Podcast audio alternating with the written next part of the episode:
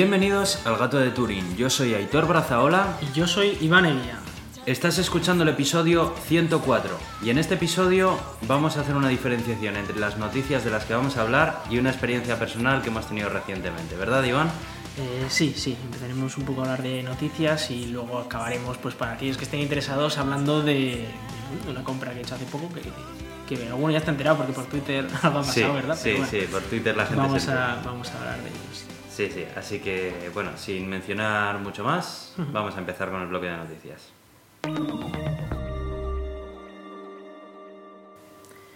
Bueno, pues empezamos eh, hablando de Facebook y eh, bueno, pues si vamos a hablar de Facebook no va a ser por algo bueno y, es, y tampoco va a ser por algo bueno para la privacidad, precisamente. Y, y bueno, es que eh, Facebook, bueno, noticias que Facebook almacenó por error, por error, Por error. claro, eh, por error, más de 200 millones de contraseñas en texto plano y a la vista de sus trabajadores durante años. ¿Durante cuántos años? Durante 6 años, desde 2012 hasta 2018, más o menos, unos 6-7 años. Y eso, 200 millones de contraseñas. Y además, eh, bueno, hablamos de Facebook, pero ya sabemos que cuando hablamos de Facebook no es solo la plataforma Facebook, sino que estamos hablando de Facebook Lite, estamos hablando de Instagram y de propio Facebook, por supuesto. Eh, en concreto, se habla de cientos de millones de usuarios de Facebook Lite, decenas de millones de Facebook y cientos de miles de Instagram. O sea que en Instagram, pues parece que se llevan la mejor parte, si es que, si es que hubo una. Wow. Eh, en total, eh, bueno, hablan de 200 millones en este titular, pero eh, parece ser que son entre 200 y 600 millones. Fíjense que ni siquiera se sabe cuántos son. O sea, esto es espectacular. Y, bueno, eh, encima, pues eso, se, se almacenaban en texto plano, no han explicado exactamente cómo, pero bueno, eh, es de esperar que podría ser algún log probablemente. Y 20.000 empleados de Facebook tenían acceso a estas contraseñas en texto plano. A todo esto, ¿estas contraseñas también se han filtrado al público o Mm, al por se ahora parece quedado- ser que no, o al menos si ha habido filtraciones no se han, eh, digamos, unido directamente a este, a este fallo, digamos, Sí, ¿no? sí, sí. Eh, de esos 20.000 empleados que tenían acceso a estas contraseñas, se sabe que al menos 2.000 accedieron a ellas, 2.000 empleados, y además entre esos 2.000 empleados se hicieron 9.000 accesos a estas contraseñas. O sea que hubo algunos que repetían lo de mirar las contraseñas. Lo que no está claro es si, Guau. claro, porque si estos son logs, igual es un log de un montón de cosas y entre otras cosas había contraseñas, ¿no? Y, Sí. y igual ni siquiera se fijaron en las contraseñas en estos 9.000 eh, accesos. Ya. O igual sí, eh, es lo de siempre. Facebook se ha defendido diciendo que, bueno, que esto ya se está solucionando, que esto es una revisión que hicieron eh, a principios de este año, a principios de 2019, y que ya en principio está solucionado, y que ellos no tienen constancia de que ninguna de estas contraseñas haya salido fuera de Facebook, o que nadie fuera de Facebook haya leído alguna de estas contraseñas. Entonces, eh, ya, lo de no tener constancia Ya, es que me da un poco igual, porque... Eh, en fin, eh, estamos hablando de que es gente que te dice que no sabe si son 200 millones o 600 millones y luego te dice que no tienen constancia de que nadie se las haya leído fuera. Hombre, igual no las han leído ni dentro, ¿no? No, saben, no sé ni cuántas son. Eh, bueno, es, es preocupante que, que una empresa como Facebook, ¿no? Y, y en aplicaciones como Instagram o como Facebook Lite o como, como Facebook como tal, la plataforma, eh, esté teniendo estas situaciones al año 2019. De todas maneras, a mí me cuesta creer que Facebook realmente las almacenara, o sea, su almacén principal donde gestionan las contraseñas No, no, fueran en texto plano. no, Yo para mí que esto es, como has dicho tú, algún Sí, log sí. o algo en el que se estaba imprimiendo en texto plano, entre otras cosas, las contraseñas. Mm. Sí, eso es. Porque es que independientemente ya de, de- de la forma de actuar de la propia empresa, que más de una vez hemos, hemos mostrado nuestra opinión al respecto, tampoco les considero tan idiotas. No sé, yo no, creo no, a que... ver, tienen muchísimos expertos de seguridad. Pero sí que creo que aquí ha habido o alguien que no ha sabido gestionar Mm. bien cómo se guardaba cierta información derivada de la propia información principal o algo y, y tal.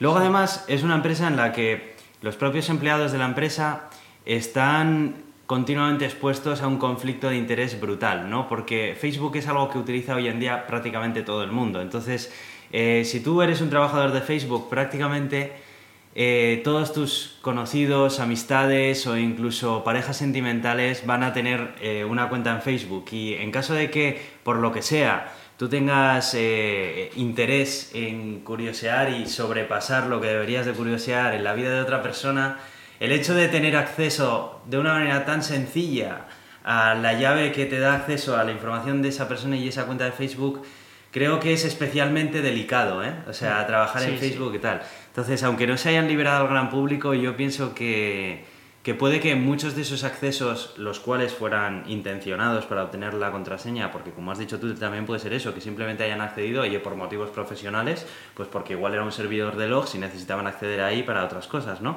Pero puede que muchos de esos otros accesos, que seguramente los habrá habido, eh, hayan sido a gente cercana a los propios trabajadores de Facebook, quizá por interés personal, ¿no? Porque no creo que se hayan arriesgado a exportarlas a nivel de... Sí, me sorprendería mucho que un trabajador interno de Facebook liberara, por ejemplo, 200 Sí. millones de contraseñas al público, ¿no? Eh, Sería Eso es. mucha cagada y además le encontrarían bastante rápido, yo creo, porque todo eso te lo tienes que descargar. ¿no? En algún sitio. Efectivamente. Entonces, eh, sí, eh, de haber ocurrido esta situación en la que alguien hubiera usado esas, eh, esas contraseñas de manera pues incorrecta o de manera no profesional, probablemente haya sido lo que comentas de pues eso, de espiarle a- al vecino o alguna cosa de esas, pero algo Sí. más eh, local, ¿no? Y de revisar un par de cuentas. Aún así, Aún así está no es, no es tan preocupante el hecho de, de que un empleado, dos o los que hayan sido, porque estamos hablando de que 2.000 han podido hacer esto. Eh, no sabemos si lo han hecho o no, o cuántos Mm. lo han hecho.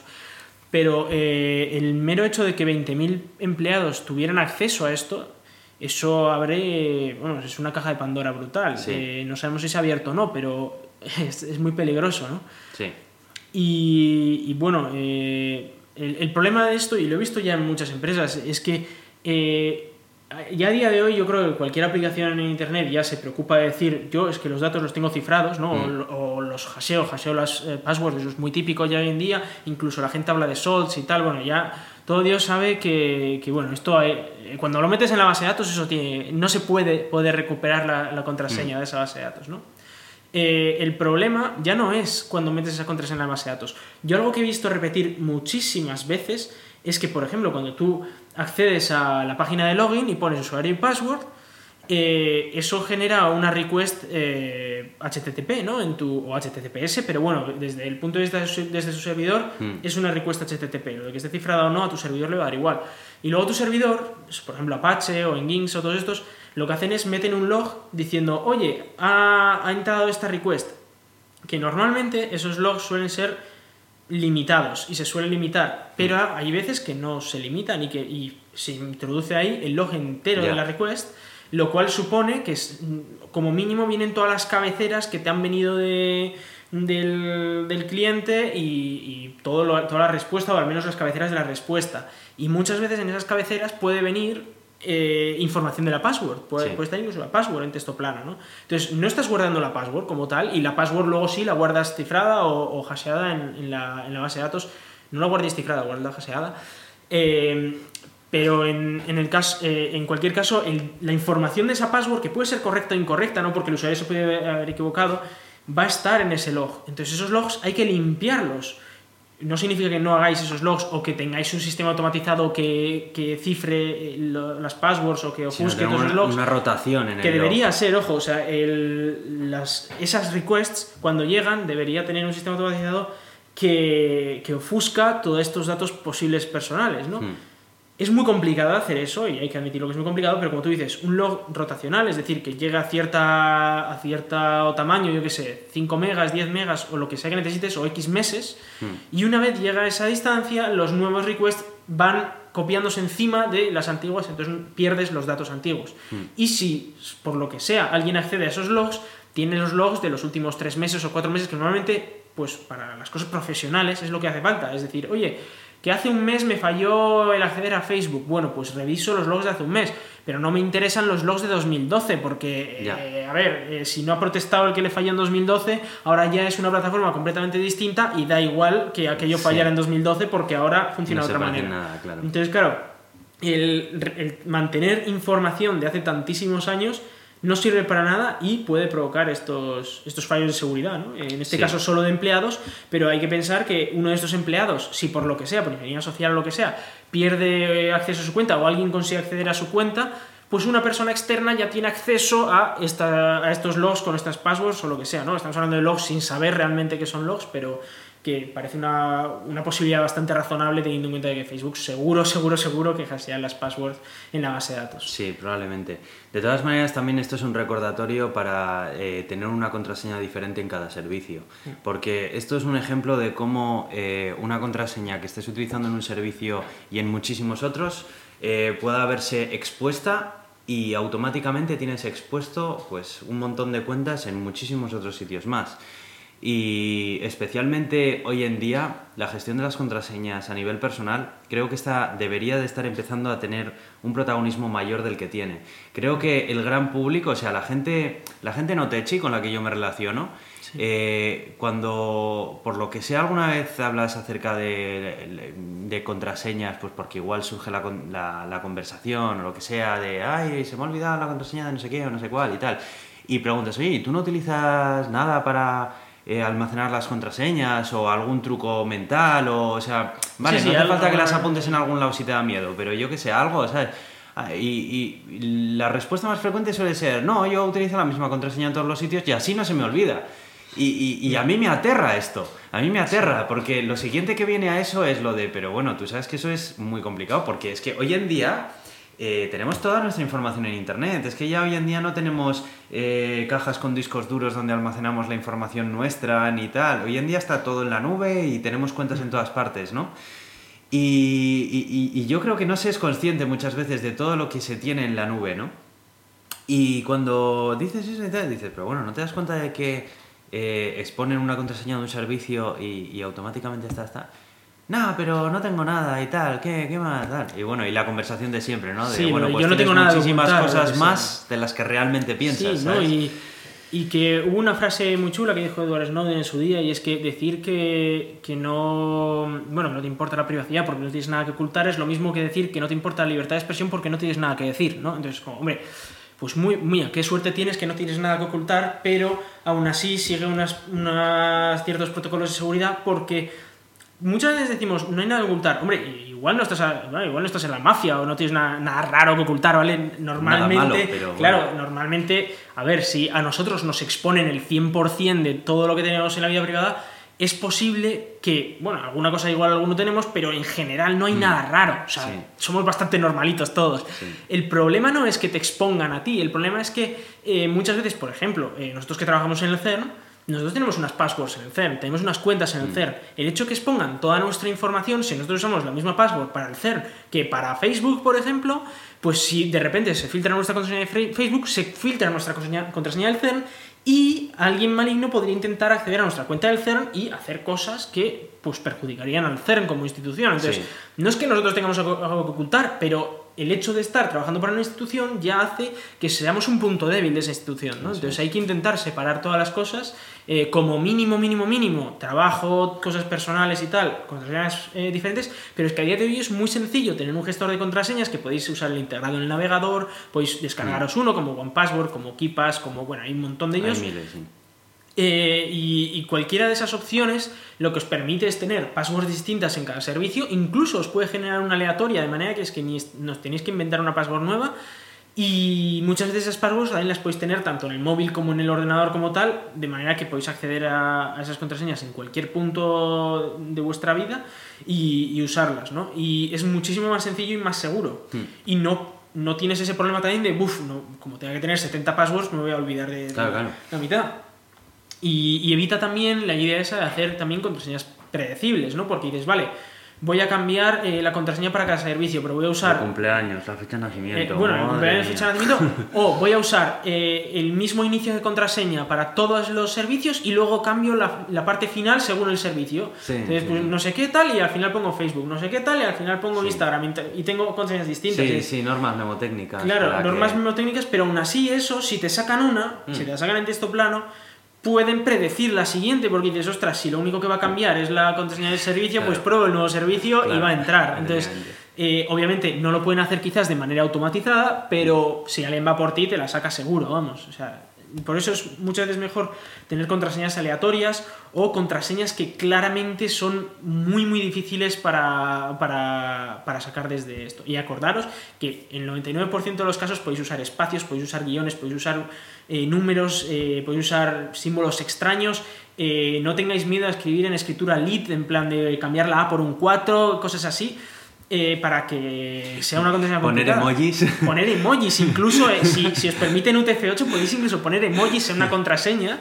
eh, o, y si no podéis poner emojis, podéis poner un dos, dos puntos y, y un paréntesis, ¿no? Para, para poner una carita sonriente y que solo en vuestra cabeza tenga sentido, ¿no? Si, si no queréis usar una contraseña aleatoria, porque quizás también igual pues necesitáis acceder a ella sin tener un móvil a mano y tenéis que acordaros de ello, ¿no? Pero hay técnicas, técnicas, o sea, hay técnicas eh, memóricas muy buenas para, para esto y que, y que una contraseña no tiene por qué ser una palabrita de ocho, de ocho letras y, y tal en minúsculas. No, no, o sea, pues una contraseña puede ser una frase entera, ¿no? De hecho, ahora se llama mucho las passphrase. Y es que tú te escribes ahí una frase, le escribes medio libro si quieres. Y, Efectivamente. y por eso muchas veces dice la gente, joder, es una contraseña de 60 caracteres, qué locura. Y dices, bueno, yo aquí tengo mi frase montada. Y, y accedo con ella o no, pero bueno, es, eh, es, es mucho una más seguro es hacer eso. técnica, y, sí. y puede ser algo que puede ser muy sencillo para vosotros de acordaros. ¿eh? Bueno, pues eh, vamos a pasar a hablar acerca de una noticia de, de Google que recientemente ha sido la Games Developers Conference en San Francisco. Es una conferencia enfocada a toda la industria del desarrollo de videojuegos, pero desde el punto de vista de los desarrolladores. No es como, como un E3 que es más de cara al público, de cara al consumidor, ¿no? En estas conferencias se suelen presentar tecnologías que suelen estar muy interesantes. Eh, muchas veces suelen venir de, de, bueno, pues plataformas tipo Steam o, incluso fabricantes de chips gráficos o así que, vayan a desarrollar cosas para el beneficio del videojuego. En este caso, eh, Google ha presentado su plataforma llamada Stadia. Stadia es una plataforma mediante la cual Google quiere aprovechar todo el know-how que tiene en la nube y en la computación distribuida y de todo para poder ofrecer una experiencia de juego en streaming eh, muy superior a lo que tienen a día de hoy los competidores, como, como Nvidia con su plataforma eh, que no recuerdo ahora mismo el nombre, y también hace poco ha salido PlayStation con la suya, creo que era PlayStation Now, y bueno, Xbox también está trabajando en el tema, ¿no? Claro, las ventajas de esto son muchas, ¿no? Porque es un cambio de paradigma total. Eh, pienso que a día de hoy yo le veo todavía muchos inconvenientes, pero sí que me parece una tecnología muy, muy interesante para, para los que nos gusta jugar a videojuegos. Eh, si lo pensamos, eh, al final, cuando queremos jugar a un videojuego, realmente lo que no queremos es tener un pedazo de bicharraco de torre enorme o una consola que te la renuevan una vez cada no sé cuántos años, que cuesta un dinero y tal. Al final, la finalidad es divertirte y pasártelo bien jugando ese juego, Eh, no esperando a que se, des- se te descargue el parche para actualizar las texturas de turno ni nada por el estilo, ¿no? Entonces, si quitamos de toda esta ecuación todas esas cosas que al final realmente son molestias y que te impiden la experiencia de jugar, nos queda en, en algo parecido a esto, ¿no? Un servicio en el que únicamente necesites un mando y una aplicación que te puedas instalar tanto en tu televisor inteligente como en tu smartphone, en tu ordenador, independientemente de si tu ordenador tiene una gráfica integrada Intel que no es capaz de jugar ni al buscaminas. ¿Sabes? Te da igual. Lo único que necesitas es una conexión de banda ancha potente con poca latencia para que tú te puedas conectar a una máquina en un servidor que está no sé dónde y ni te interesa, que tenga la potencia suficiente como para ejecutarte ese juego a la máxima calidad posible. De manera que el hierro, como se suele decir en IT, no lo estés manteniendo tú, lo mantenga otra empresa que te esté ofreciendo a ti únicamente el servicio de disfrutar de los videojuegos. A mí esto me parece una idea súper potente y muy buena idea. Es algo que ya se ha aplicado a muchos otros ámbitos de la informática, pero aplicado al sector del videojuego. Si no se ha hecho esto hasta ahora ha sido porque al final los videojuegos requieren de un hardware tan potente pues que es difícil ofrecerlo a gran escala y a través de las conexiones domésticas que en muchos casos se tienen, ¿no? Eh, uno de los handicaps que tienen los videojuegos es que a diferencia de otras aplicaciones de ofimática necesitas tener una latencia muy pequeña. Tú eh, los movimientos y acciones que realices en el mando tienen que llegar al servidor y devolverte la señal prácticamente inmediatamente. No puede haber mucha latencia porque entre que tú ordenas disparar y el disparo llega, ya estás muerto. Sí. Y claro, esto te arruina por completo jugar a un videojuego. Es, es imposible jugar así. Bueno, Google eh, lleva tiempo ya trabajando en esta plataforma y según cómo lo han montado, no necesitarías ni, ni un aparato ni, ni tu mando se sincronizaría con el aparato en el que esté instalada la aplicación, sino que tu mando únicamente se, se conectaría a Internet a través de Wi-Fi. Ni siquiera necesitaría ir enlazado a tu dispositivo. De esta manera nos, eh, nos ahorramos un intermediario que sería tu ordenador o la pantalla que estés utilizando para ver el juego y pues eh, la conexión iría más rápido. Esto sería la única pieza de hardware que, que, han anunciado, ¿no? Es un mando, en apariencia es tradicional, la única diferencia es que está integrado con, eh, con, Google Stadia y además, bueno, pues tiene ciertas integraciones con servicios de Google como Google Assistant, por ejemplo, y demás, ¿no? Luego entiendo que necesitarás algo en una pantalla, porque... Claro, claro, eso es. Entonces, eh, tú tendrías que instalarte la aplicación en tu televisor inteligente, en tu smartphone, iPad, eh, ordenador, lo que sea, y eh, mediante tu cuenta pues vas a poder acceder a, a jugar directamente sin, sin nada más que, que, ese mando. Entonces, eh, claro, aquí eh, tenemos la instantaneidad ¿no? de poder comprar un juego e inmediatamente jugarlo. Google uno de los puntos que hacía énfasis era en que iban a convertir todo Internet en una tienda de videojuegos, entre comillas, ¿no? Porque habían diseñado que el widget de venta y de jugar a un juego pudiera estar disponible en plataformas sociales tipo Twitter, Instagram, Facebook, la propia web o lo que sea, ¿no? Que veas simplemente un banner en el que se te está anunciando el juego y que tengas un botón que ponen a jugar ahora. Tú pinchas en ese botón de jugar ahora y si tienes la aplicación instalada en ese ordenador, automáticamente se te va a abrir, el mando se te va a conectar y vas a poder jugarlo inmediatamente, sin esperas para que se te instale el juego, ni se te descargue, ni nada. Sería instantáneo. Además, eh, otra ventaja que tiene también es que para los que quieran hacer streaming de sus videojuegos, claro, el juego ya se encuentra en la nube y si encima es la nube de Google donde también tienen YouTube Gaming, pues eh, juntas las piezas y tienes el puzzle, ¿no? Claro, eh, para Google esto también es una manera de intentar adelantar un poco a Twitch desde el punto de vista de decir, hey gente, que si jugáis aquí, le dais a un botón e inmediatamente, sin lags, ni cortes, ni nada, se está reproduciendo en vivo en YouTube inmediatamente. Claro, aquí Google juega con muchísima ventaja. Tiene ya un montón de servicios que funcionan muy bien, que los utiliza ya un montón de gente y que están ya, ya ahí puestos. Eh, bueno, pues eh, viene a ser un poco estos los... A nivel técnico, bueno, pues eh, también han dicho que esto va a funcionar con unas especificaciones que, que van a estar muy por encima de las consolas actuales. Em, internamente va a estar funcionando con, núcleo Linux, no han especificado tampoco si utilizan alguna eh, distribución ya hecha por la comunidad o se habrán currado ellos la suya propia. Tiene toda la pinta que es esto último, porque sí, si no... Sí, imagino que sí. Y, bueno, pues eh, eso es un poco lo que, lo que quieren comentar. Ya han hecho una demostración, han ejecutado el nuevo Doom Eternal en ello, eh, se ve espectacular. También Assassin's Creed eh, se ve también espectacular. Claro, hay que recordar que estos son demos dentro de un entorno cerrado en el que ellos lo controlan todo, entonces, claro, es fácil asombrar, ¿no? Em, en fin, no sé, a mí la verdad es que esto me, me llama mucho la atención porque es un aparato que te quitas de casa, un aparato que, tienes, eh, que no tienes pendiente de tener que renovar cuando se te queda antiguo y me parece muy interesante. Ahora vienen los inconvenientes, ¿no? Pues lo de siempre. ¿Esto a través de dónde funciona? De Internet. Tiene varios inconvenientes. El primero es que si te quedas sin Internet te quedas sin jugar, punto uno. Y además, si tienes una conexión que no es muy allá, sobre todo la eh, latencia de la conexión. es la, más, la, parte más importante porque luego el streaming, si puedes ver Netflix, probablemente puedas ver esto también. O sea, hay que recordar al final que eh, la imagen que vas a recibir va a venir codificada de tal forma que realmente no vas a necesitar ni una conexión de ancho de banda de, de, 20 megas no la vas a ocupar con esto, porque realmente el vídeo ya está muy trabajado y además Google en esto pues eh, son unos pros en ello. Pero claro, efectivamente lo que dices tú, eh, aquí la cosa es la latencia que tenga tu conexión, el tiempo que va a tardar tu conexión en retransmitir todo lo que hagas con ese mando. Em, Hay que tener en cuenta que cuando estás en un ordenador, y bueno, mucho del mundo del gaming, sobre todo el de competición, eh, ocurre que si tú mueves el ratón, tiene que estar siendo tan instantáneo en la pantalla mm, porque si no pierdes la competición, ¿no? Tiene que mm. ser extremadamente instantáneo el movimiento de tu ratón, por ejemplo, a tu pantalla. La gente ya está hablando de 6 milisegundos de, de ping, digamos, y estamos hablando de que no hay ninguna conexión a internet con 6 milisegundos de ping, a no ser que nos metamos en el CERN a jugar, que también puede ser, pero no, no es lo más correcto.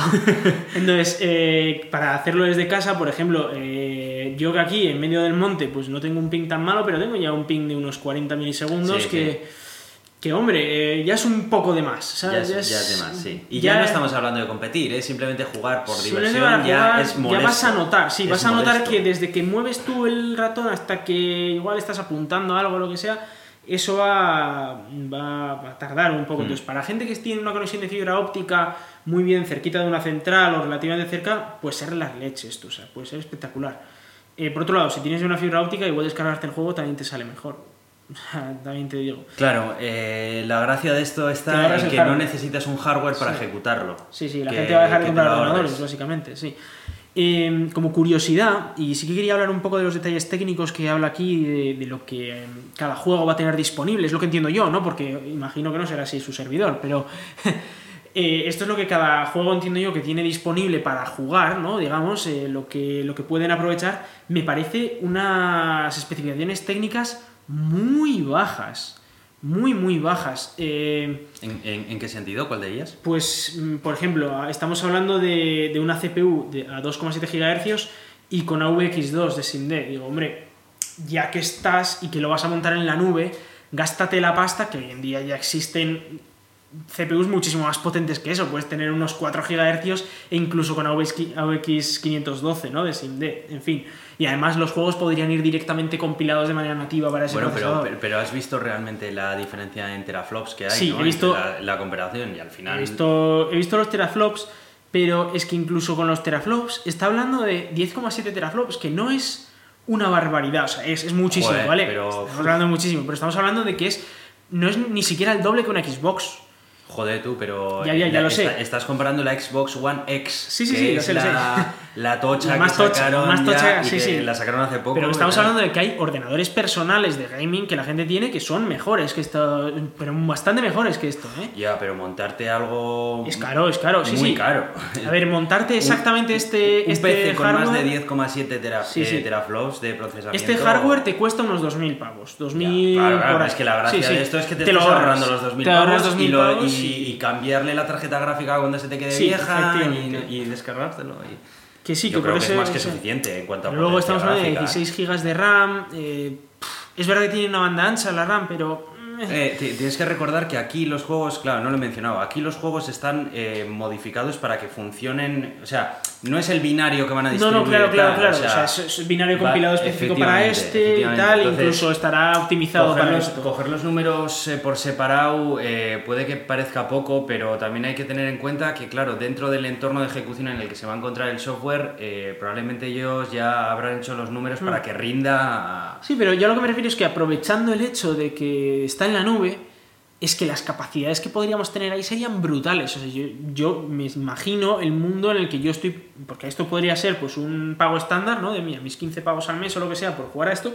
Pero yo sí que me imagino un pack premium en el que tuvieras un bicho que, vamos, Joder, que pero es 4, muchísimo más tocho que 4K esto. HDR a 60 frames por segundo, mancho. ¿Qué, qué más quieres? Sí, sí, bueno, está bien, que está bien. no Yo, te digo yo- que- yo creo que, vamos, es- eso es una potencia que a día de hoy yo, por ejemplo, no puedo ejecutar en mi Sí, casa. no, no, es verdad. Sí que dice que, por ejemplo, dice que estos son las preliminares y que en el futuro estaríamos hablando de 8K y 120 FPS, que bueno, que está Sí, sí, a bien. mí me parece muy bestia. vamos. Está, está muy bien, está muy bien, pero yo me había planteado que si, estas cosas se mandaban a la nube en el futuro, que iba a ser precisamente para tener Mm. experiencias que fuera imposible de tener en casa, que fuera Hombre, en plan de, me tengo que gastar creo 15.000 que euros para tener esto en casa. Esto, ¿no? esto es un primer paso, pero y ya, ya me parece un primer paso bastante importante, Mm. pero, pero bueno. Sí, sí, está bien, está bien, pero es verdad que a mí me, me- yo me esperaba un poquito más, me esperaba un poquito más, eh, pero pues está bien, está bien, obviamente va a ser mejor de lo que va a poder tener la mayor parte de las personas y encima tienes esa idea de que como va a ser tipo Netflix y tal, pues estamos hablando de una nueva suscripción, entonces pues en vez de andar comprándote ordenadores, comprándote mucho hardware, pues vas a acabar pagando eh, las cuatro suscripciones tochas estas y, ya está, y vas a poder jugar a lo que quieras, vas a poder tal, Hmm. Y, y no descartaría que hicieran incluso catálogo tipo Netflix, porque aquí estamos Sí. hablando de que igual tú tienes acceso al hardware, pero luego a ver cómo es el catálogo, te vas a tener que pagar por cada vez que juegas, por tal. Sí, de Ahí puede haber un modelo de negocio interesante, ¿no? No, no han especificado, no han especificado, mucho sí, acerca de eso eso, es. pero, en fin. Bueno, pues eh, eh, nos han mandado también una noticia, eh, un, un oyente nuestro, y vamos a comentarla también, que es acerca de, acerca de energía, ¿no, Iván? Toma, Sí, exacto. la palabra. Hablamos de eh, energías renovables, energía eólica renovables y hablamos de una tecnología española, una tecnología que se, que se ha creado, digamos, eh, se ha inventado en España. Y hablamos de molinos sin aspas. Hasta ahora, si hablamos de molinos eólicos para, para energía renovable, lo que estamos acostumbrados es a un bicho de, de casi 100 metros, ¿no? Y que tiene unas aspas enormes que están ahí girando y tal. Y, bueno, y esto estamos hablando de que también se ha hablado mucho desde la parte del ecologismo, que muy bien la energía renovable, pero Esto para el hábitat, especialmente de las aves, es muy problemático, porque las aves se chocan contra las aspas, no las ven venir, vienen muy rápido y, hay, hay muchísimas muertes de, aves e incluso les, eh, les cambian sus eh, rutas migratorias, etcétera. Entonces, pues sería ideal que no tuviera estas aspas. Pero claro, la pregunta es: ¿y cómo sacas energía si no pones aspas a un molino, no? Eh, bueno, no sé yo si habría que llamarle molino a esto, porque realmente es un objeto nuevo, ¿vale? Es una manera nueva de sacar energía de- del viento. Eh, se basa en, una- en un accidente que, que hubo hace ya muchísimos años, eh, cuando no había televisiones a color, eh, que fue el accidente del puente de Tacoma Narrows. Y creo que alguno ya, sobre todo algún ingeniero, ya sa- sabrá por dónde voy a, por dónde voy a tirar. Esto fue un accidente de un puente, que era un puente, pues perfectamente. Un puente como el que nos encontramos ahora por aquí por la calle, ¿vale? Que cruzaba un río y para su momento, pues fue una obra ingenieril bastante chula. Eh, era un, puente muy, muy fuerte que se había hecho eh, que fuera capaz de soportar vientos de casi 100 kilómetros por hora. Lo cual dices, bueno, pues bastante tocho para la zona en la que era, no iba a haber vientos de más de 70 por hora, no había ninguna planificación de que hubiera más de 70 por hora, con lo cual, pues dijeron, pues lo hacemos hasta 100, joder, como no nos venga un huracán, tal. Y algo curioso que pasó es que se derrumbó ese puente, y se derrumbó con vientos de 30 kilómetros por hora. Esto es ridículo, o sea, esto estás diciendo, a ver, Ya, acabo de de montar 100, aquí Hulk para, ¿por para 30? 100, ¿por qué a 30 eh, se ha reventado, no? Y el vídeo lo podéis ver en YouTube, buscáis Tacoma Narrows, es espectacular porque es, eh, el, puente empezó a oscilar. Empezó a oscilar eh, según la frecuencia que tenía, la frecuencia de resonancia que tenía con el viento. No exactamente, mm, no es exactamente solo la frecuencia de resonancia, sino que se estaban creando unos vórtices al lado opuesto del, del puente de donde venía el viento. Eh, y, y bueno, de hecho hay unas simulaciones bastante chulas en internet que podéis ver por qué ocurre esto. Al principio, cuando ese viento, eh, si ese viento es muy, muy, muy estable, siempre a la misma velocidad, empieza a crear unos pequeños vórtices de aire porque pues, la presión cambia en el lado opuesto. ¿no? En un lado del puente hay más presión porque viene el viento, en el lado opuesto hay menos presión y eh, el aire que viene por arriba del puente y el que viene por debajo se juntan allí y empiezan a hacer pues pequeños mm, pues es- carabelas o lo que sea eh, pequeños vórtices eh, al otro lado. Que pues lo normal es que pues no pase nada y ya está. Lo que pasa es que si a, ciertas velocidades de viento estos vórtices son inestables y estos vórtices eh, empiezan a tener una- un funcionamiento caótico. Empiezan a ser cada vez más grandes, empiezan a, moverse de maneras distintas hasta el punto en el que la, la diferencia de presión empieza a ser considerable en ese lado del puente. ¿no? Y entonces hay momentos en los que justo por encima del puente hay muy baja presión y justo por debajo del puente, en ese lado del puente hay muy, muy alta presión. Lo que hace eso es empujar ese lado del puente hacia arriba. Sí. Pero ese, aunque sea muy mínimo lo que lo empuja para arriba, al principio será apenas unos milímetros, eso ya hace que aumente drásticamente la presión arriba y genera un vórtice pues, con el efecto contrario, de manera que lo empuja con más fuerza hacia abajo. Eh, esto ocurre una y otra vez, una y otra vez, y si la estructura del puente no es lo suficientemente rígida, pues cada vez esos vórtices van a, si se mantiene esa velocidad del viento, Sí. van a ser más y más tochos, con mayor y más fuerza, y claro, va a llegar un punto en el que se va a empezar a, a oscilar el puente de manera notable. Esos milímetros que eran al principio van a ser centímetros y va a llegar un punto en el que van a ser metros. Y si no es suficientemente flexible la estructura del puente, pues llega un punto en el que se rompe, Se ¿no? Eh, entonces, eh, en este caso además, el Tacoma Narrows fue muy llamativo porque eh, pues fue apenas unas semanas, me parece, después de su inauguración, lo cual pues fue una pena. Y no hubo víctimas personales mortales, pero lamentablemente falleció un perro, lo cual me parece hasta más grave. pero, pero bueno, esa es la, idea detrás de este molino, de esta, de esta tecnología que presentan estos españoles. La idea es precisamente conseguir que eh, se generen estos vórtices en, en una estructura que parece como un Un palo. palo, un palo, es como un poste. es como un poste, efectivamente, con una forma un poco especial, eh, pues para favorecer precisamente esta- estas oscilaciones. Y lo que ocurre es que empieza a oscilar, este palo empieza a oscilar de un lado para otro, y lo que hacen es aprovechar esa oscilación de un lado para otro, pues con unos imanes van sacando eh, energía eléctrica, ¿no? Porque si al final pones eh, una carga eléctrica que se mueve en un campo magnético, pues eso va a generar, eh, va a generar electricidad. Con lo cual, aprovechan ese movimiento sin, además, necesidad de turbinas y sin necesidad de engranajes extra, lo cual mola mucho porque evitas eh, partes móviles que luego al final se rompen o se desgastan y tal y hay que cambiarlas, ¿no? Con lo cual esa idea también está muy chula. Además, evitas las propias aspas, que ya hemos hablado que no son muy buenas para las aves, pero que también hace falta echarles aceite para Mm. que se deslice mejor el aire sobre ellas y eso al final son residuos que acaban pues en parte en el aire y parte en el suelo y tal y bueno, y cuando llueve pues se caen y tal y pues que no es lo más ecológico del mundo. Eh, mucho mejor que una central de carbón o una central térmica, Ya, pero, sí, bueno. pero aún así eh, pues se puede mejorar. Oye, ¿y tú crees que esto puede realmente ser una alternativa en cuanto a la energía generada de un de- del tradicional eh, generador eólico? O Pues, porque es que a eh, mí me da la claro, sensación el tema es de que, yo no soy esto- ingeniero de energías renovables, entonces no te en sé comparación de, de un, de un generador eólico me da la sensación de que eh, genera mucho menos movimiento y por tanto mucha menos energía, ¿no? No tiene por qué, porque eh, quizás, eh, o sea, lo que tú necesitas saber es cuánto movimiento o cuánta energía generas por cada euro invertido, más o menos, ¿no? Mm. Y esto estamos hablando de que dicen que es un poco más eficiente que las, que las propias turbinas habituales. Con lo cual, si ya es más eficiente, pues es poner más palos y ya está. Ya, ya. Y te sale más barato, ¿no? Eh, estábamos hablando de que incluso puedes ir a mitad de precio que una turbina convencional. Pero también estamos hablando de que es un prototipo lo que tienen ahora presentado. eh, han demostrado la tecnología con prototipos de menos de un metro de altura y ahora están probando prototipos ya más altos, de, de 15 metros y así, pero bueno, aún así para llegar a un prototipo eh, como para generar electricidad a lo bestia, estamos hablando de que a día de hoy las turbinas generan del orden de megavatios de potencia y ellos van a sacar un prototipo eh, pronto, no sé exactamente cuánto, pero, cuándo, pero pronto van a sacar un prototipo de unos pocos kilovatios.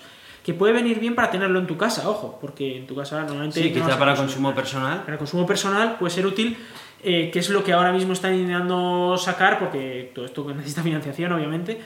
Eh, pero bueno, a futuro, quién sabe si no vamos a poder sustituir todas estas eh, turbinas eólicas por un palo que se mueve, ¿no? Que dices, pues, ¿por qué bien. no, no? Sí, sí. Eh, Sí, sí. podría estar chulo. Eh, yo no puedo decir mucho más porque no soy ingeniero de energías renovables, entonces sí que entiendo el principio físico que está detrás de esto, es un principio físico válido eh, que, que se puede usar para generar energía. y, y, oye, si estos ingenieros dicen que efectivamente es más eficiente y, y además, pues como tiene menos partes móviles, pues, eh, Sí, sí, desde ese punto dinero. claramente parece que son Eso, o sea, parece, parece que tiene muchas ventajas, en- sobre todo en tema de mantenimiento y en tema de costes de instalación. Eh, pues habrá que ver a ver si consiguen que sea tan eficiente o más que, que unas de estas turbinas de hoy en día. Y, y, oye, pues a, a poner muchas de estas si, si sale bien, ¿no? Porque sería una tecnología que, que estaría muy chulo. Además, como es mucho más simple que una turbina, no solo es un palo, digamos, obviamente necesita una estructura, o sea, necesita eh, un diseño muy concreto pues para, el viento y tal, para que oscile de manera correcta, pero aún así es un palo al fin y al cabo, ¿no? Más, más fácil de diseñar y de construir. La duda que tengo yo es que eh, normalmente estas oscilaciones ocurren cuando el viento es a cierta velocidad y durante un tiempo prolongado. Y eso no siempre ocurre, o sea, hay sitios en los que, vale, sí, normalmente tienes un viento prolongado y tal, pero hay otras veces que no, hay en sitios en los que pues, tienes rachas, tienes vi- viento más rápido, más lento, y eso una turbina se adapta bastante bien, porque una turbina de las de hoy en día puede funcionar en un rango muy, muy grande de velocidades de viento.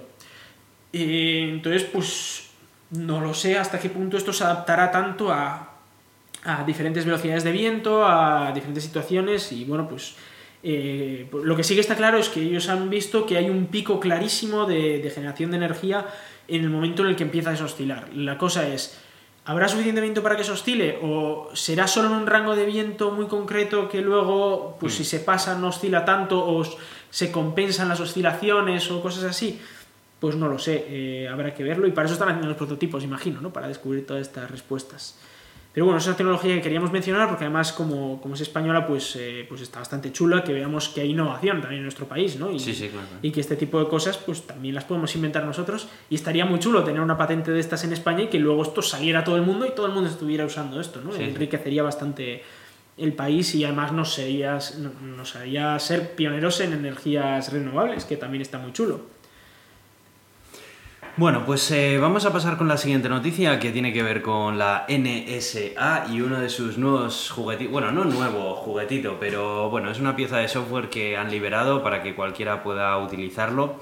Y mm, he de decir que suena más impresionante de lo que realmente es. En fin. Bueno, eh, el software en sí se llama Gidra o Gidra, o no sé cómo menciona, cómo pronunciar esto, pero bueno, así, tiene como un nombre como con mucho, con mucho punch, ¿no? Ahí como muy tal. Y eh, bueno, pues es una herramienta de software que básicamente sirve para desensamblar binarios y poder eh, leerlos de un- en una estructura y en una codificación legible por el ser humano. Esto lo que te permite es hacer ingeniería inversa.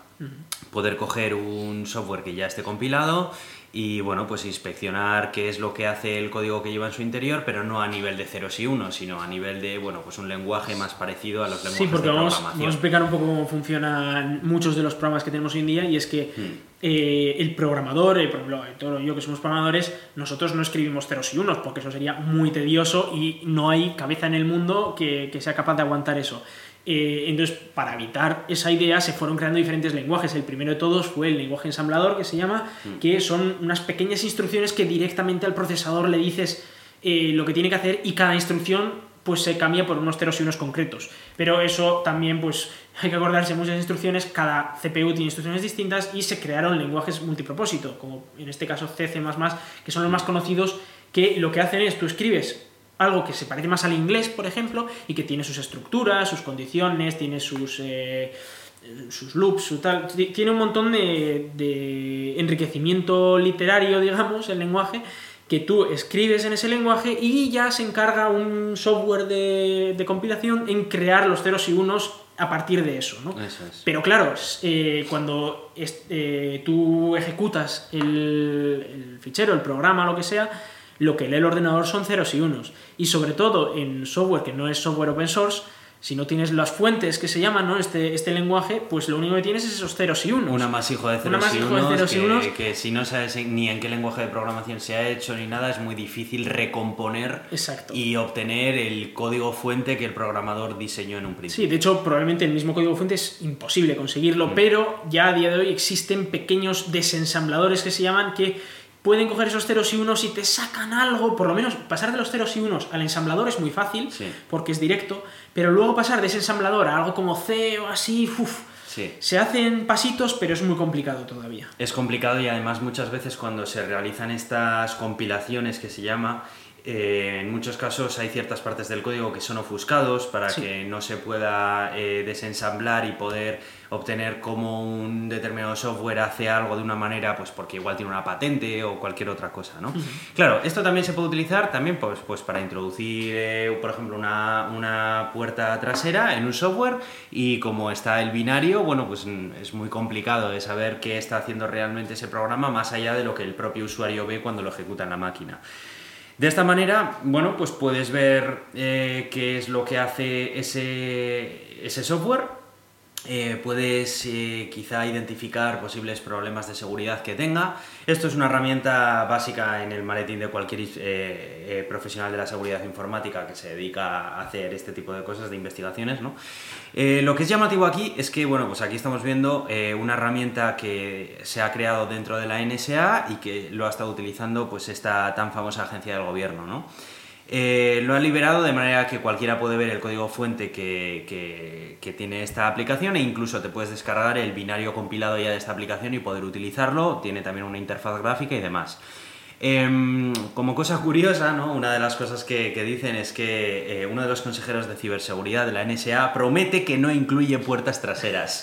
bueno, en fin, estas promesas viniendo de alguien de la NSA, pues uno nunca lo sabe, ¿no? Hay que decir que esto es un buen, un buen anzuelo precisamente para todas aquellas personas que están interesadas en hacer cosas de dudosa legalidad o en muchas cosas no, no tiene No, por qué, pero, pero pero tal, entonces, claro, esto es una herramienta que es muy tentador colocar una puerta trasera en ella para después Sí. cazar al que intenta Pero por otro lado, también han liberado el código fuente, lo cual Sí, también es verdad hace, que... hace la- te da la posibilidad a ti de ver es. el código de la propia herramienta eso, sí. para ver si hay puertas traseras. Lo que pasa es que esto es lo de siempre, que también pasa con el código fuente de, de temas open source, es que no todo el mundo se lee el código fuente. Claro. Y pasan cosas luego. Sí, claro. sí, ya han ocurrido casos que a pesar de ser open source había ahí una puerta Había una trasera, puerta pero trasera, como nadie la había tal, bueno, sí, sí, sí.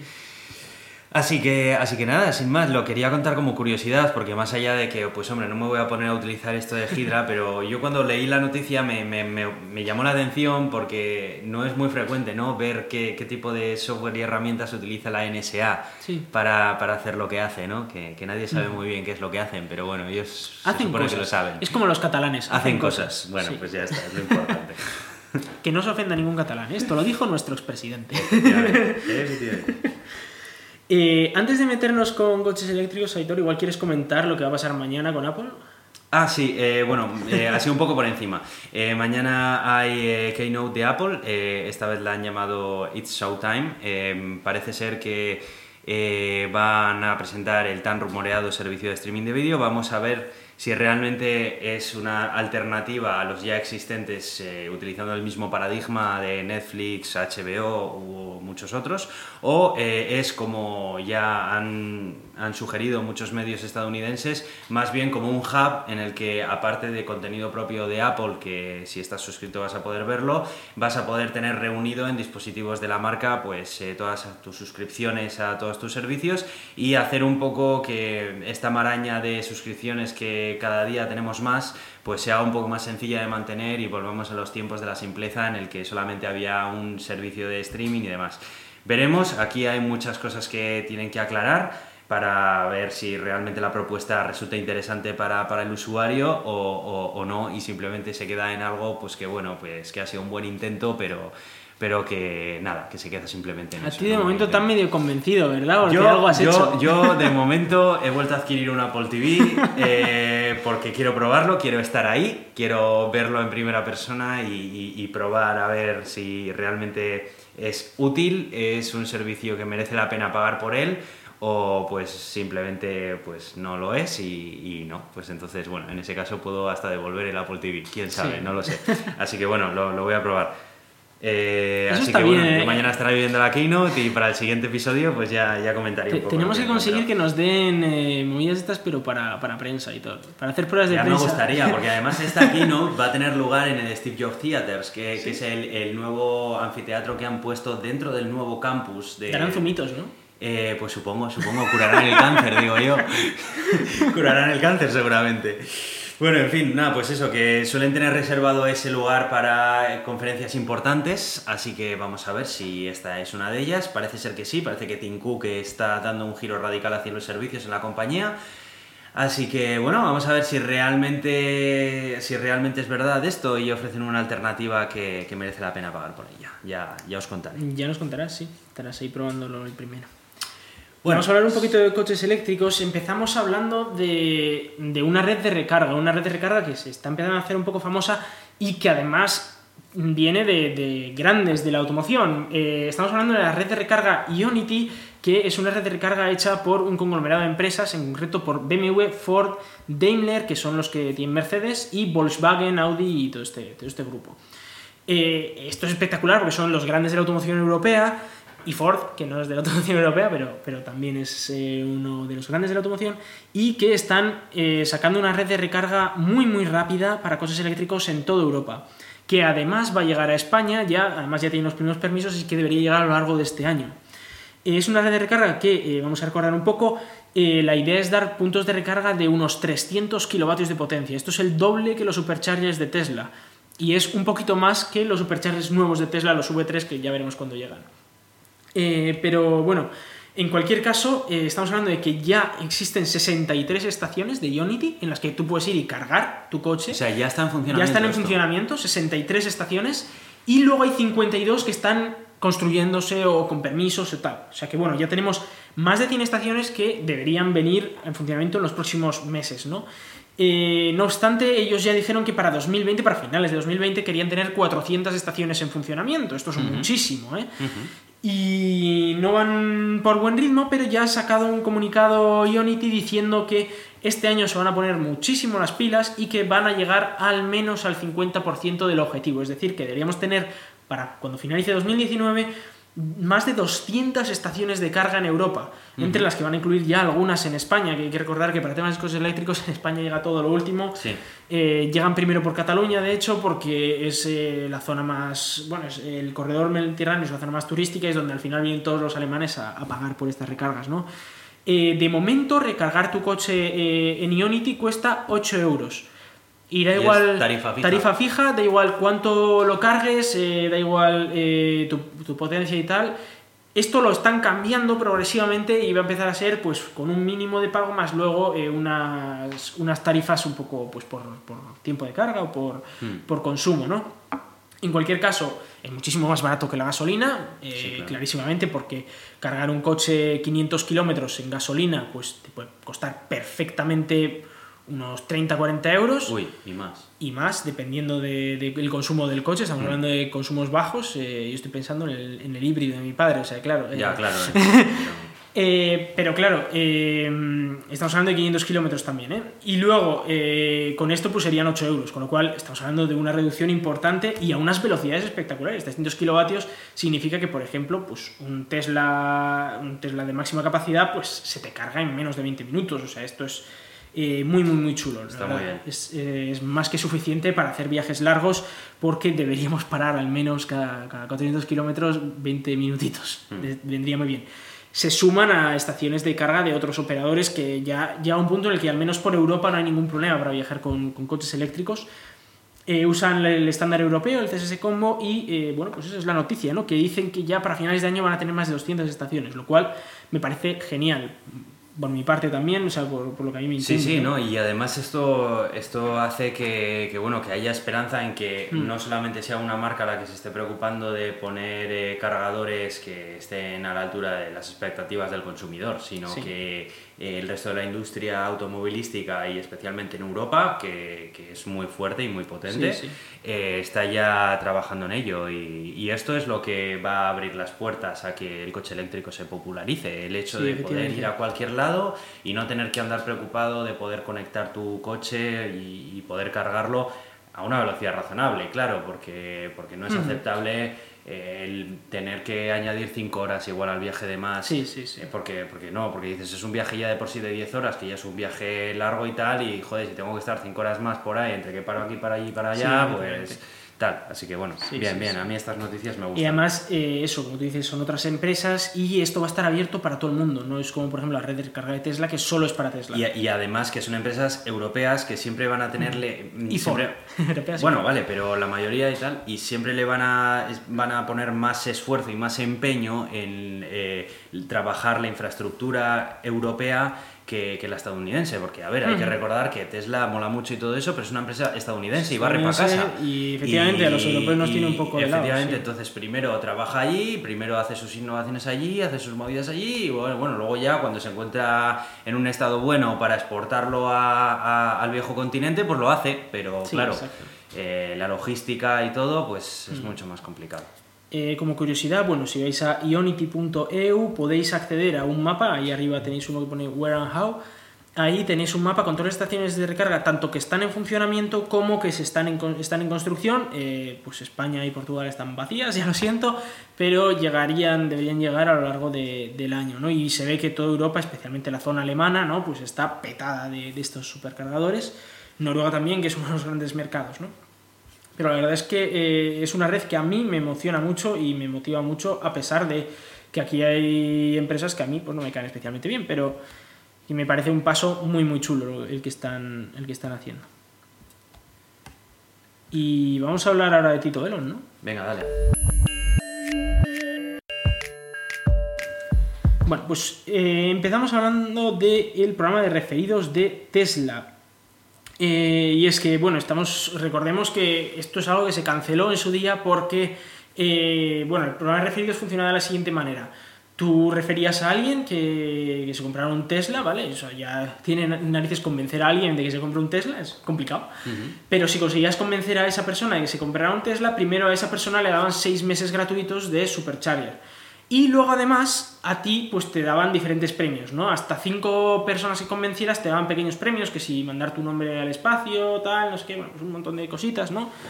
Y luego llegó un punto en el que se activaba un nivel secreto en el que podías ga- ganar descuentos para eh, el Tesla Roadster este que va a salir eh, el año que viene, ¿no? Es un coche de 200.000 euros, con lo cual, pues todo descuento es bienvenido, ¿no? Entonces, eh, era algo así como un 2% de descuento por cada referido, con lo cual, si conseguías 50 personas que se convencieran, que si convencías a 50 personas de que se compraran un Tesla, pues te regalaban un roadster. Y si, si convencías a 100, te regalaban dos. Y claro, preguntaron, oye, ¿hasta cuánto se puede acumular? Y dijeron, pues hasta dos solo, porque ya vale, ¿no? Eh, el caso es que se les fue un poco de las manos porque, claro, tú y yo no vamos a convencer a 50 personas de que se compren un Tesla, pero los youtubers Claro. es muy fácil que lo hagan, eh, sobre todo los youtubers más famosos, que ojo, en parte están consiguiendo muchísima publicidad para Tesla y Tesla está consiguiendo muchísimas ventas gracias a eso. Y de hecho, en los Model X y Model S, pues estaba más o menos calculado ese, ese beneficio, pero en el Model 3 quitaba mucho beneficio de el propio Model 3, ¿no? Porque estamos hablando de un 2% de descuento de un 200.000 euros son 4.000 euros de descuento. Y claro, eso significa que estás quitándole 4.000 euros de margen de beneficio a lo que sea que se está comprando esta persona. Y en un Tesla Model 3 no hay tanto margen de beneficio como para andar con estas, con estas cosas, ¿no? Y lo cancelaron, dijeron, mira, eh, el último día de referidos era el último día de enero y ya no hubo más referidos. Pero ha vuelto, ha vuelto el programa de referidos cambiado, obviamente, porque ya estábamos, eh, se habían pasado mucho. De hecho, tienen que regalar 80 roasters de 200.000 euros cada uno, o sea que tienen mucho regalo que hacer, ¿vale? Eh, les ha- a ver, por otro lado han conseguido muchas ventas, ¿vale? Pero, ojo, cuidado. Ahora ha cambiado un poco el, el sistema de referidos y funciona de la siguiente manera. Si yo consigo convencerte, Aitor, de que, de que te compres un Tesla, a ti te van a dar 1500 kilómetros de supercharges gratis. Ya no es un, unos meses ilimitados en los que la gente cogía y decía, bueno, pues todos los días al supercharger y me hago 500 kilómetros todos los días. Y dices, hombre, tampoco hay que pasarse, ¿vale? Eh, lo que hacen es 1500 kilómetros y pues lo que tardes en gastarte eso. Si tardas 10 años, pues 10 años de supercharger gratis, ¿no? Eh, pero bueno, la gente, pues normalmente 1500 kilómetros a la vez supercharger serán para viajes más largos, con lo cual, pues bueno, pues funciona un poco así.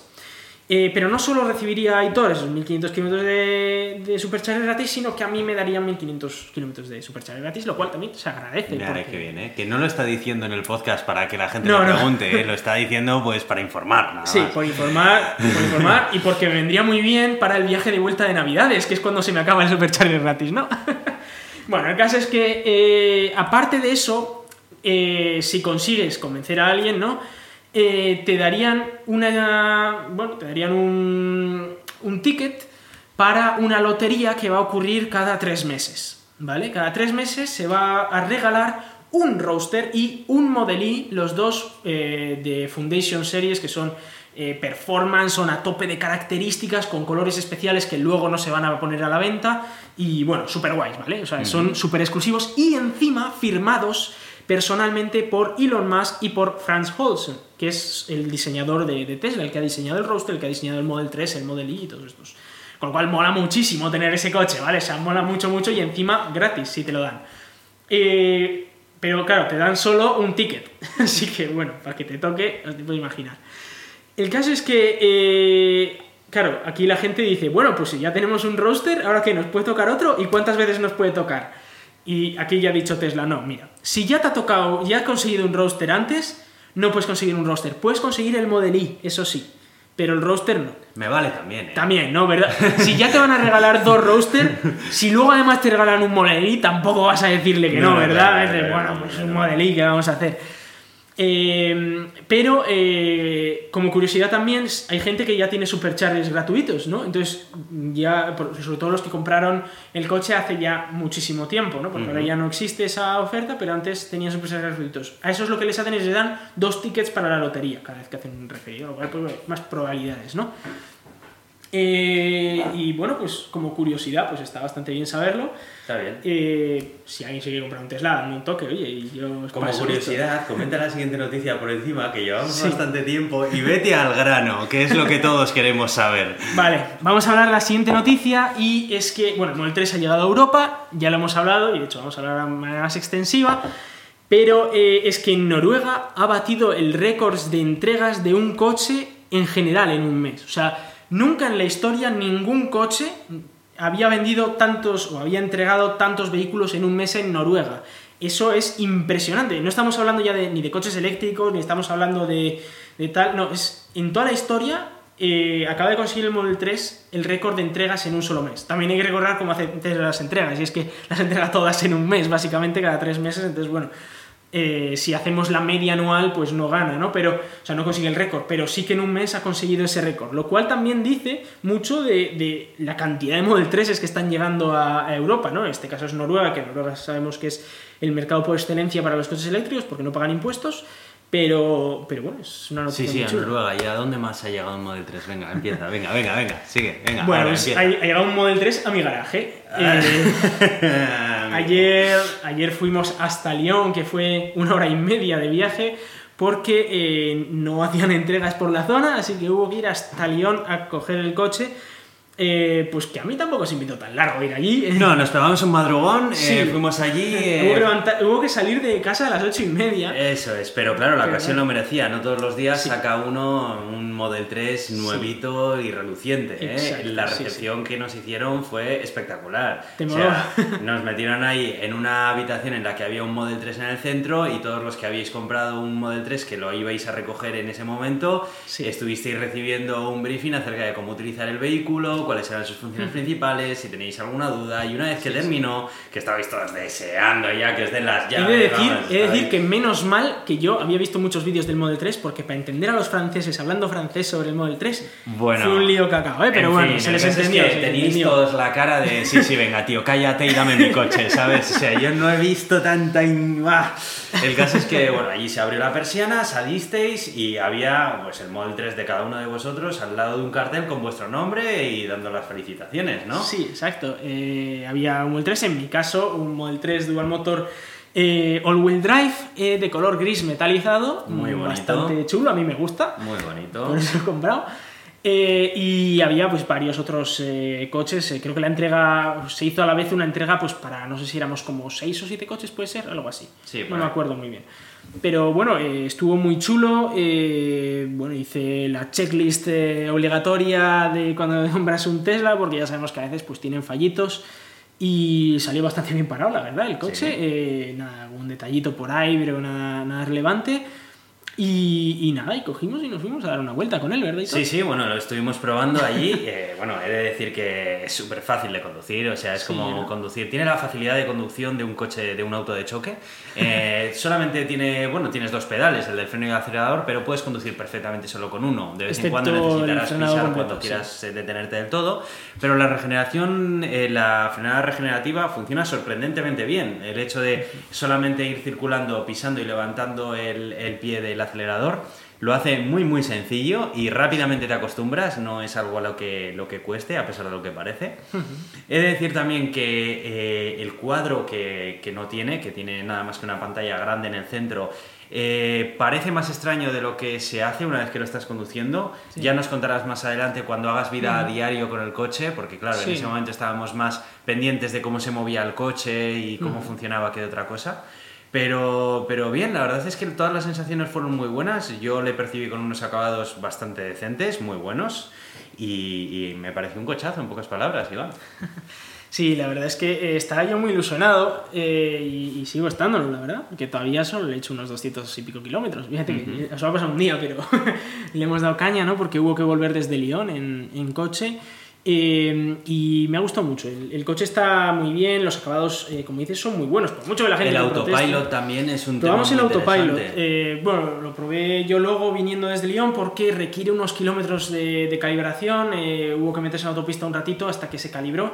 Y bueno, el autopilot es una maravilla, sobre todo, sobre todo para caravanas. Hmm. Es una maravilla, de verdad. O sea, tú lo pones y está el coche parado y arranca cuando arranca el delante y cuando el delante para, pues el coche para y le va siguiendo y te va haciendo las curvas y tal, de manera que en una situación de, tráfico muy denso te olvidas completamente de, controlar el vehículo y sobre todo eh, no tienes ese peligro de que muchas veces de, uy, te despistas un segundo para el delante y te lo puedes comer.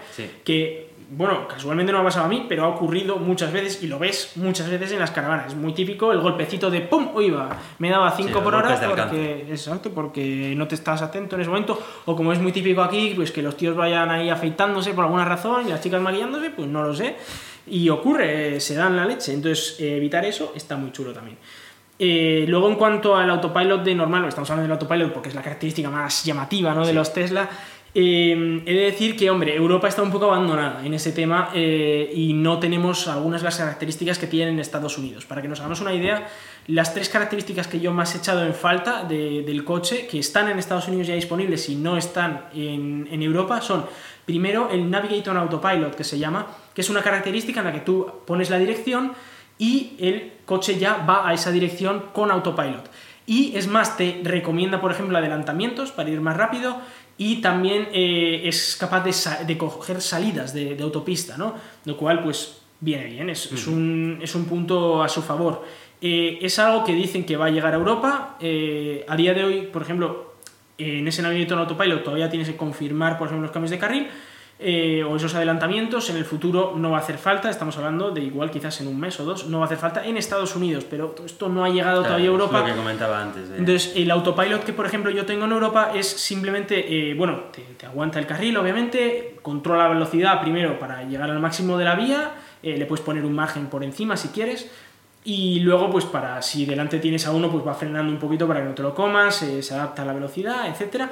Y sí que si le digo que cambie de carril, cambia de carril, aunque es un poco patoso, pa- parece un poco una abuela, ¿no? Eh, en el sentido de que es muy, muy, muy cuidadoso y a la mínima que vea un problemita dice, uy, uy, uy, yo a- aborto, aborto el cambio de carril y ya está. Y es, hombre, eh, que tienes 10 metros por delante y 10 metros por detrás con el siguiente coche y podrías entrar, ¿no? Pero bueno, Claro, al final es una máquina. Es ¿eh? una máquina. Si no le cuadran los y números. sobre no lo todo, yo me imagino que la Unión Europea habrá dicho, mira, esto tiene que ser extremadamente seguro, así Sí. que los niveles de seguridad que habrá exigido habrán sido muy superiores. Y por eso también están tardando estas características en venir. Eh, la segunda característica que me hubiese gustado que viniera ya por defecto es las luces largas automáticas, que están en Estados Unidos pero no están en Europa. Imagino que también pues porque les falta la, eh, la regulación, ¿no? Les falta que alguien ponga el sello de, vale, está, es correcto en Europa también.